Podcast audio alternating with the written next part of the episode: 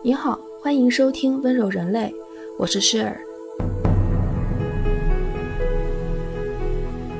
温柔人类》是一档不一样的艺术科普。我不想照本宣科那些所有人都能读到的白纸黑字的语句，我想从当代生活的角度出发，为你解读不一样的艺术和历史。本集节目由专注于贴身衣物的生活方式品牌内外和你一起收听，由 Gentle Human 和 Marcast Media 联合制作出品。下面让我们开始今天的节目。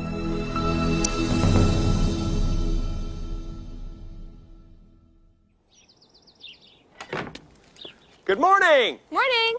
Good morning. Oh, and in case I don't see you, good afternoon, good evening, and good night. 今天想和大家聊的电影是《楚门的世界》，这是一部世界影史上的知名影片。从1998年面世至今，二十多年间不断被人们提起。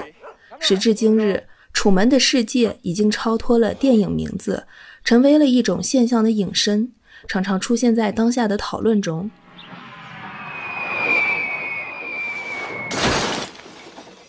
今天，我想结合《楚门的世界》这部电影。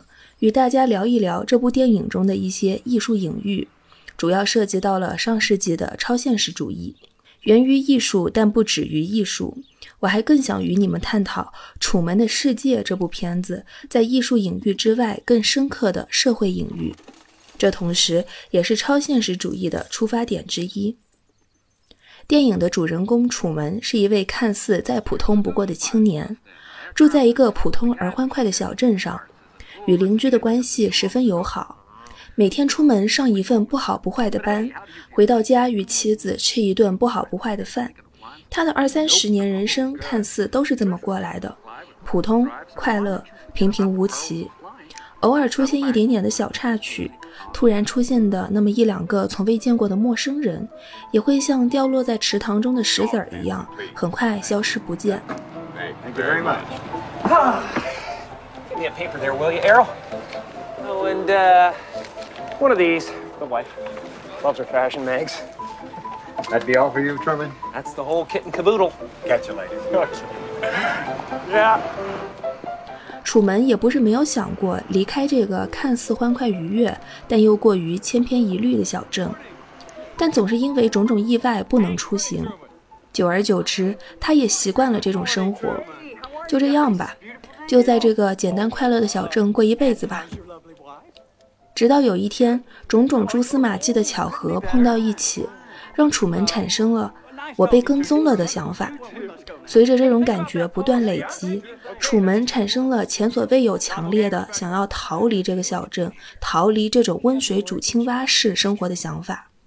We have car payments. What? We're just going to walk away from our financial obligations? It'd be Adventure. I thought we were going to try for a baby. Isn't that enough of an adventure? That can wait. I want to get away. See some of the world, explore. You want to be an explorer. 随着剧情进展，谜底渐渐揭开。楚门并不是一个普通人，他是全球最受欢迎的实境肥皂剧《楚门的世界》中的主人公。他生活的海景小镇也是一个大型的拍摄摄影棚。除了楚门自己，他身边的所有邻居、同事、亲朋好友都是演员，甚至就连他的妻子都是演员，并且还会在他们吃晚饭前突然掏出一件产品开始介绍。对的，那是植入广告。Hi, honey. Look what I got free at the checkout. It's a chef's pal. It's a dicer, grater, peeler all in one. Never needs sharpening, dishwasher safe. Wow. That's amazing. Truman. 而楚门对此一无所知，他不知道自己从小到大都是一个被观赏的实验品，不知道在卫生间的镜子背后，在车的方向盘上，在家里的每一个角落都有摄像头。三百六十度无死角地录视着他的一举一动，然后再转播给全世界成千上万的观众。What the hell are you talking about? Who are you talking to? Does this have to do with anything? Tell me what's happening! Well, you're having a nervous breakdown. That's what's happening. You're part of this, aren't you? 发现事情越来越不对劲的楚门决意离开。他克服心理阴影，驾驶帆船出海，企图离开海景镇。没想到帆船竟然撞上了一面墙。是的，在楚门的世界里，天空和大海是有尽头的，那尽头就是摄影棚的墙。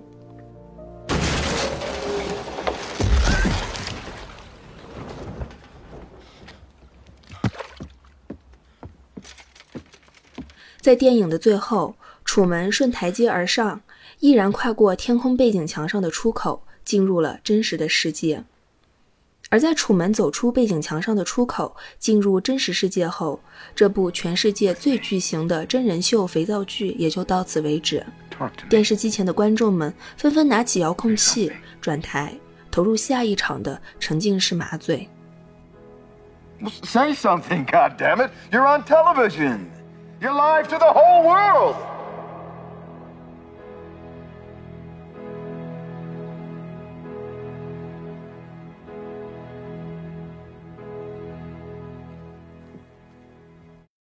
In case I don't see you, good afternoon, good evening, and good night.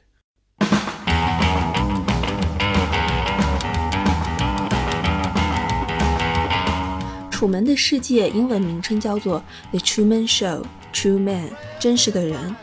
这个名字与楚门的生活相比，瞬间就讽刺了起来。一时之间，你都分不清哪里是真，哪里是假。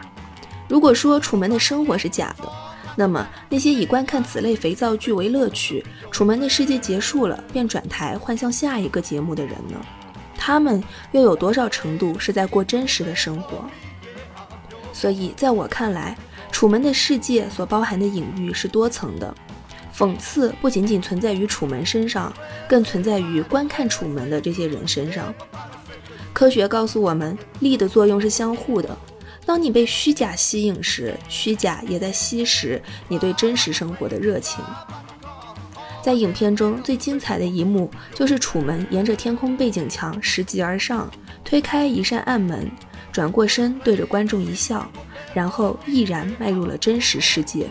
这一幕和超现实主义艺术家 Renee Margaret 的一幅画极近相似，而超现实主义作品也和《楚门的世界》这部影片一样，往往包含着多重隐喻。画作与影片构图、流派主义特征与影片的多重隐喻，电影与艺术在此交相辉映。见微知著，让我们先从微小的地方入手，来聊一聊楚门离开时的那一幕的艺术隐喻。楚门离开时的这一幕和超现实主义艺术家 Renee Margaret 的作品《Architecture of clair de lune》有异曲同工之妙。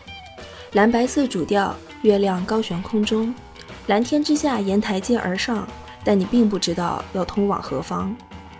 月亮在影片中是非常重要的意象，在楚门的世界里，就连太阳和月亮都是赝品。他看到的月亮，其实是位于整个小镇，也就是巨型实景摄影棚上方的演播厅。是的，在这里，演播厅是一个月亮，月亮成为了真实和虚拟世界之间的连接点。而在 Renee Margaret 的作品《Architecture au clair de lune》中，有两个月亮，一个高悬在空中泛出荧光，另一个藏在建筑下方的门洞里，十分暗淡。结合影片。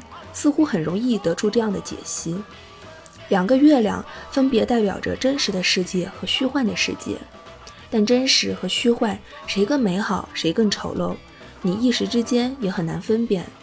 这就好像那道令人两难的选择题：屎味的巧克力和巧克力味的屎，你要选哪个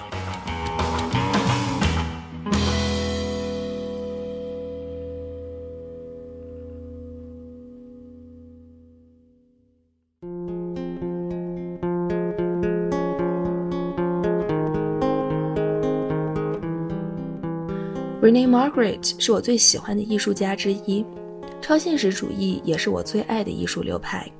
哪怕过去已经快一百年，现在也依然常看常新，随时回过头去看都会有新的领悟。这一部分我们从 Rene Margaret 入手，聊一下超现实主义吧。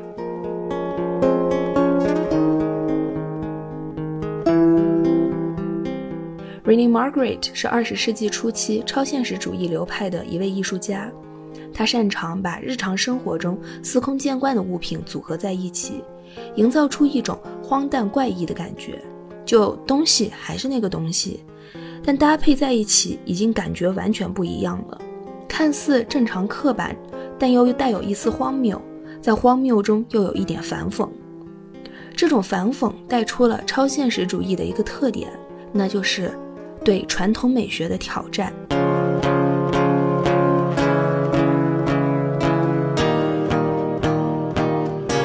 超现实主义虽然会用精细逼真的笔触去画现实中的物品，但往往会对现实中的场景和物品进行脑洞大开的混搭。比如说，Rene Margaret 有一幅画作叫做《Collective Invention》。他把女人的腿和鱼的身子这两样常见的东西，用出人意料的方式组合在了一起，营造出一种诡异的感觉。一般我们说到人鱼同体的时候，大多数人都会想到人身鱼尾的美人鱼，这么魔性的丑人鱼实在是想不到。这可以说是对传统审美中美人鱼的一种嘲讽。他的很多作品都是这样。他擅长把司空见惯的物品放在一起，还画得特别精细逼真，通过奇怪的搭配表达出一种荒诞陌生的感觉，在具体的物体下表达出一种智慧上的嘲讽，甚至是一种思辨的精神。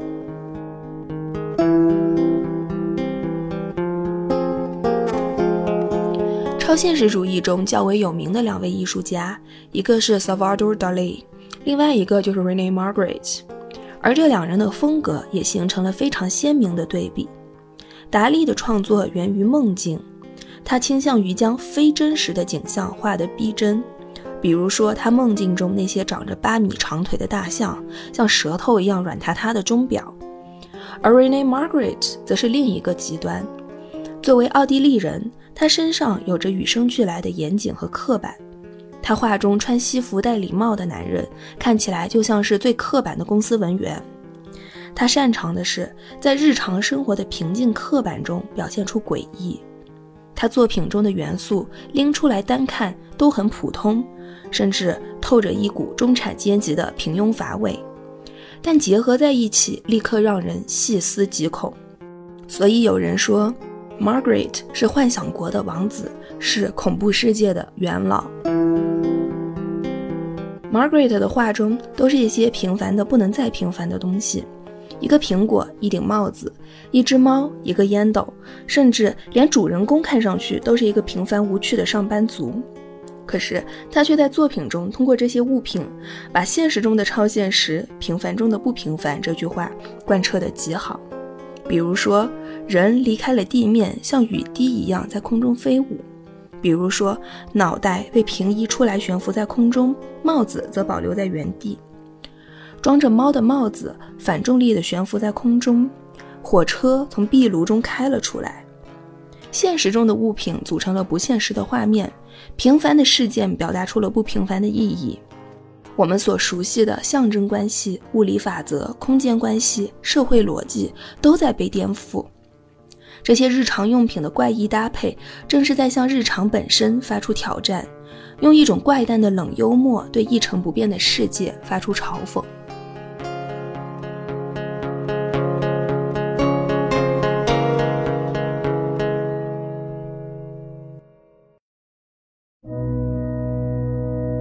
本期节目由专注于贴身衣物的生活方式品牌内外和你一起收听。做一件让人身心自由的内衣是内外的起点。坚信 Nobody is nobody，微而足道，无分你我的内外。坚持设计舒适且符合女性身体感受的内衣，因为内外坚信真实本身就是一种力量。我们不需要过度矫饰，甚至是以牺牲自己的穿着舒适为代价的内衣。就像楚门打破枷锁，放弃虚假，追寻真实，这就是一种力量。内外同样坚信，女性自己的感受才是最重要、最真实的。通过内衣实践从身到心的自在，赋予穿着者从内到外的自由。云朵无尺码内衣穿上后仿佛没穿一般舒适，虽然无钢圈，但同样能提供有效支撑，释放每一块被肩带勒到酸痛的肩颈肌肉，抚平每一块被勒成米其林的背部肉肉。你再也不需要屏住呼吸，牺牲舒适，把自己塞进前凸后翘的花瓶形状中。终于，你可以做自己，你可以不用选尺码，拥抱云朵感。你可以在柔软、轻盈、无拘无束的穿着体验中，自由地做自己。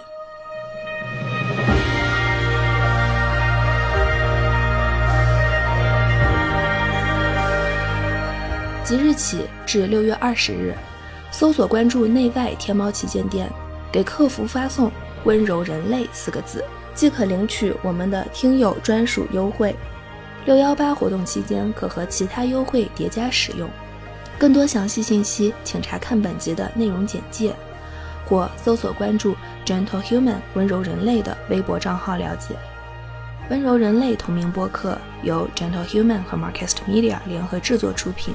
欢迎你继续收听。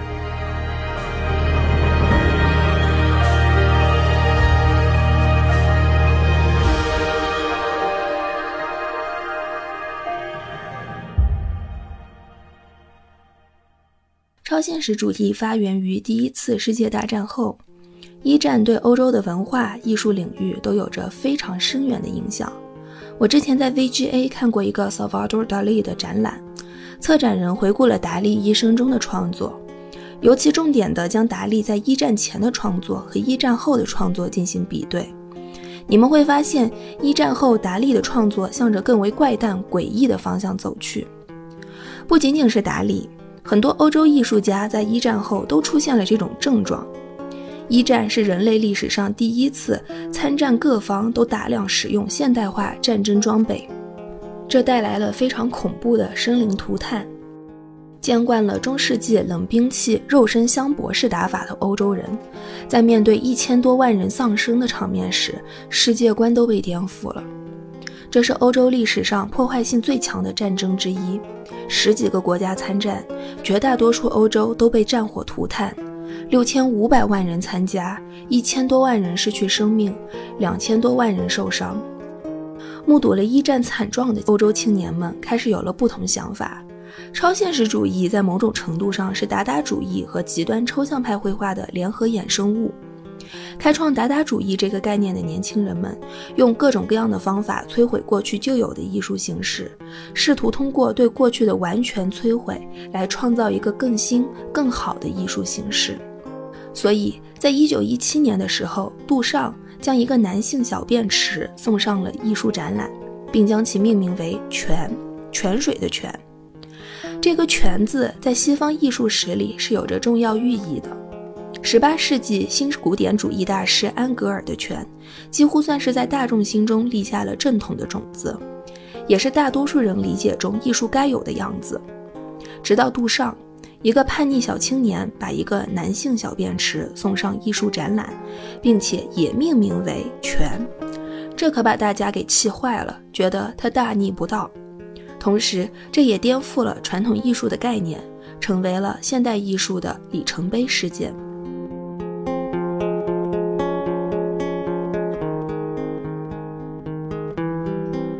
达达主义非常擅长耸人听闻，制造噱头。堪称是艺术界的标题党，或者是 UC 浏览器编辑部。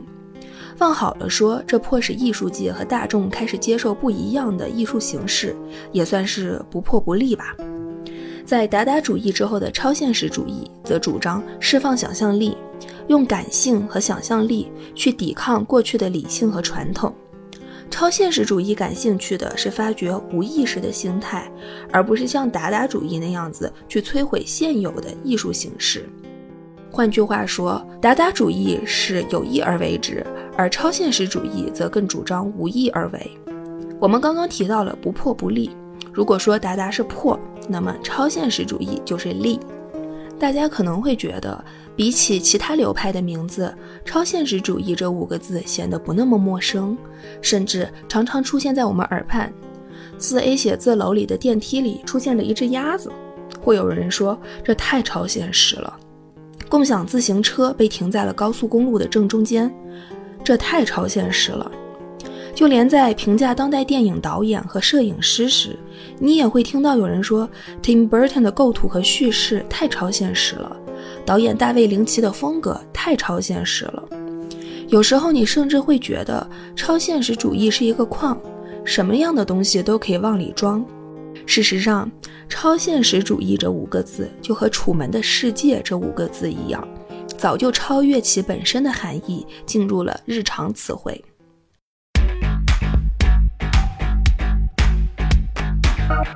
美国知名赛博名媛 Kim Kardashian 这一家子选择把自己的生活播出来给全世界人民看。无论是拉皮、整容、健身，还是生孩子、离婚，所有的鸡毛蒜皮都暴露在镜头前，活脱脱现实版的《楚门的世界》。但与楚门不同的是，楚门是被迫困在了节目里，内心渴望自由，最后克服困难，冲破枷锁，走向了一个更大的世界。而卡戴珊一家呢，他们是自主选择去成为楚门，并且乐在其中，捞得盆满钵满。赚钱、上封面、做名媛，名利双收，甚至成为了美国的当代 icon，对千禧世代和 Gen Z 两个世代的年轻人都带来了影响。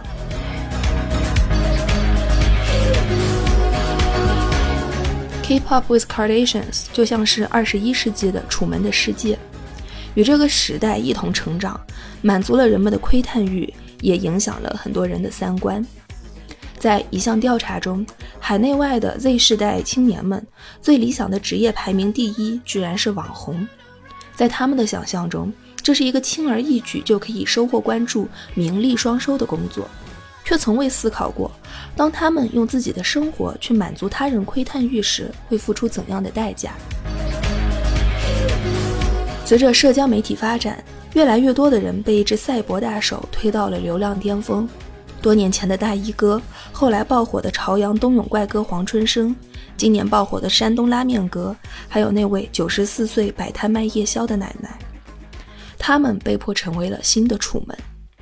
拉面哥最火的时候，进村的路都被堵死，村里临时开辟两块空地做停车场，离他家还有两公里就开始堵车，他一出摊就被人拿着手机怼到脸上直播，还有人爬上他家的墙头直播给观众看。他家门口的空地成了二十四小时的大舞台，你方唱罢我方登场。而朝阳冬泳怪哥黄春生一度成为了多少人的恶搞表情包和 meme 素材。他穿上中山装，气宇轩昂的演讲给多少人带来了震撼。但他仍然过着和以前一样清贫的生活，甚至有时会在村里遇到一些人的刻意为难，就像很多年前意外出名后的大衣哥。会被同村的人恶意踹门，这一切是不是很超现实？这就是成为楚门需要付出的代价。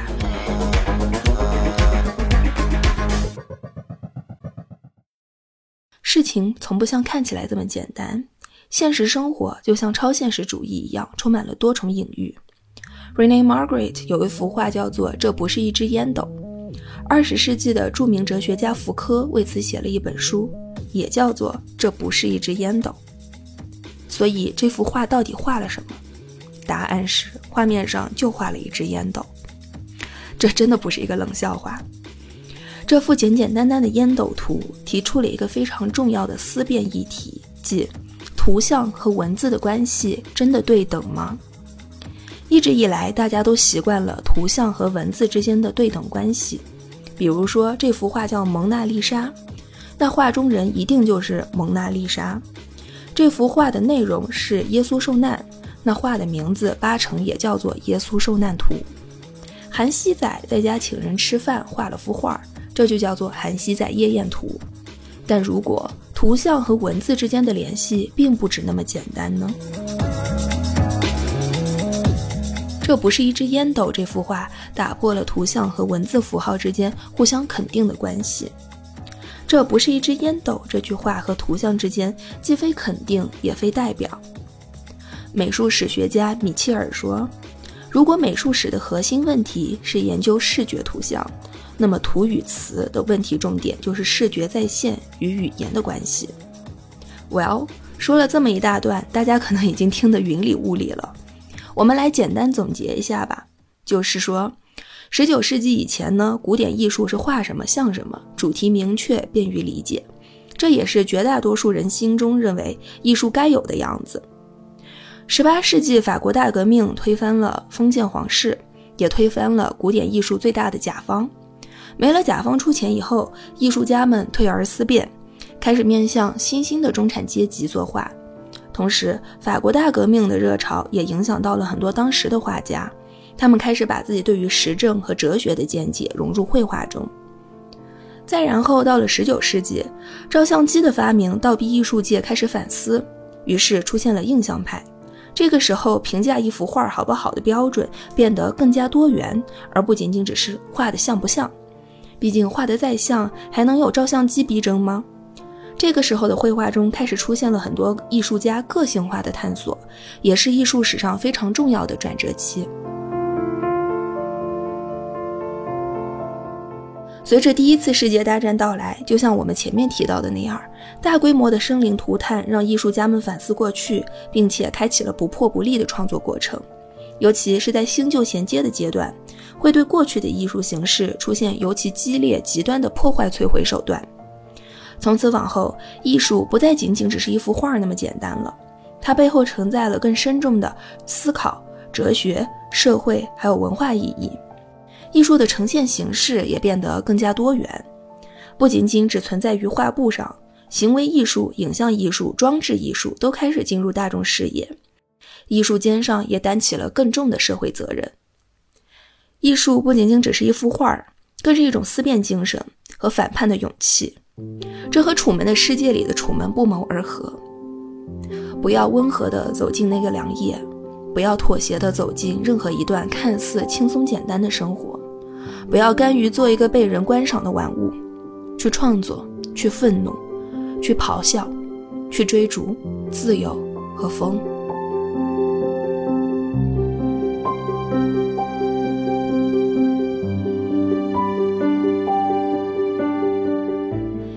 上就是本集节目的所有内容，感谢内外对本集节目的支持。内外坚信，真实本身就是一种力量。这种内核和本期节目的主旨不谋而合。无论是楚门，还是坚持思辨的艺术，对真实的追求，都贯穿我们这些同类人的一生。就像我结束语中所说：“不要温和地走进那个良夜，不要妥协地走进任何一段看似简单轻松的生活，不要向那些要你削足适履去适应他的畸形审美屈服。”不要放弃对自由、舒适、做自己的追求。你要去创作，去追逐自由和风，去做云朵和月亮。就像内外这款云朵无尺码内衣一样，包容多元身材，拥抱身心自在，温柔却有力量。